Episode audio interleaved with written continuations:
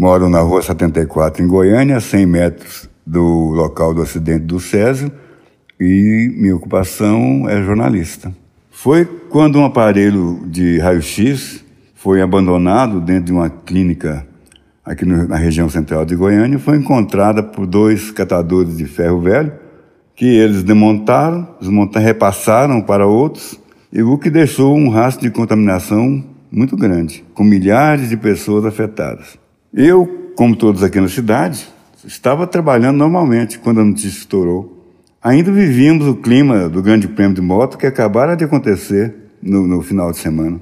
Apesar das quatro mortes e 1.600 pessoas afetadas pelo acidente, eu considero satisfatório o resultado final. Poderia ter sido muito pior se considerarmos exemplos como Chernobyl. Todo o estigma e desvalorização da região central vai sendo, aos poucos, superada com o projeto de revitalização do centro. São Paulo demonstrou uma rejeição a tudo oriundo de Goiânia. Ônibus, carros, veículos de transporte geral estavam sendo riscados, as pessoas estavam sendo nos hotéis, até não, não encontrar nem lugar para ficar, porque os hoteleiros não aceitavam que vinham de Goiânia. Então tudo isso aí deu um estigma enorme e o Ciron começou a trabalhar com terra local seus, nas suas telas, organizou uma passeata por toda a cidade para mostrar para todo o povo do país que era apenas uma pequena parte da cidade que tinha sido